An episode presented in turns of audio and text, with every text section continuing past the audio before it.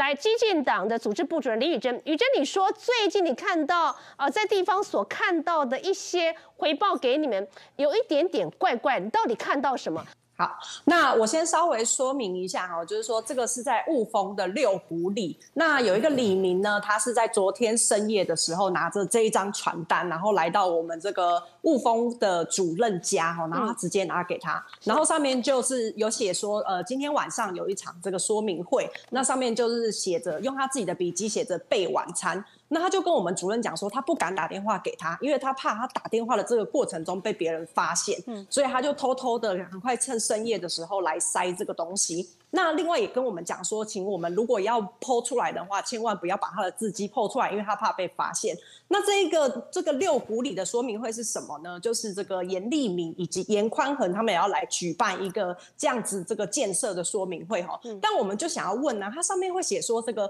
哦，越多李明出来，那民意代表才会越重视这个地方。对我们来说，民意代表是无论你这个地方的里民出来的多或是少，只要有这个建设的必要性，我们都会来进行。那他们这个很明显就是在进行绑人头以及威胁。那另外一个部分就是说，目前其实也有很多的民众在跟我们讲说，他们不管是被宫庙啊，或者是说相关的协会啊等等，会请他们去吃饭。但是奇怪的事情是什么呢？是不管是过去的陈博伟委员，还是目前的这个林静仪医师候选人，我们都拿不到这样的行程。但是在那个场合上面，我们都会看到严清标以及严宽恒。那最近严宽恒在这样的餐会上面，他都在说什么呢？他都在说哦，那些犯罪记录都是我爸爸做的事情。那我有良民证，那跟我无关。那我这边就想要问，人家都会说虎父无虎父有犬子嘛？那我现在会认为说，严宽恒他在这样子的竞选活动上面，或者在这些餐会上面，他其实很明显是在切割他爸爸。那他踩着他爸爸往上爬，就只为了要获得立委这个席次。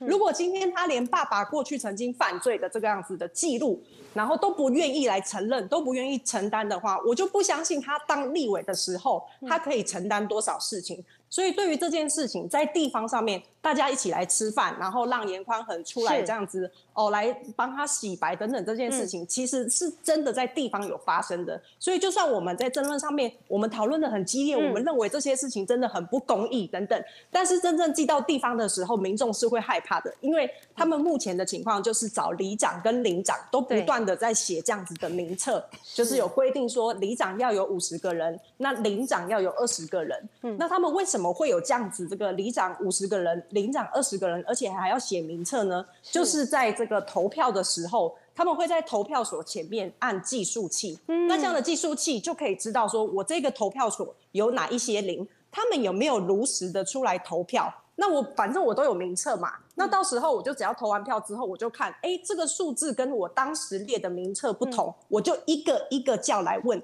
一个一个叫来。看说你有没有出来投票？你投的是同意还是不同意？你投的是严宽恒还是其他的候选人？所以我认为目前在地方上面，大家还是非常恐惧的。对，所以在政论上面我们讨论的很热烈，可是地方的乡亲是他们会接到电话，他们会被敲门，他们会被请出去吃饭，他们会被写在名册上面。所以我觉得这个减掉真的要赶快动起来。我们真的很希望可以让台中第二选区的选民可以恢复自由。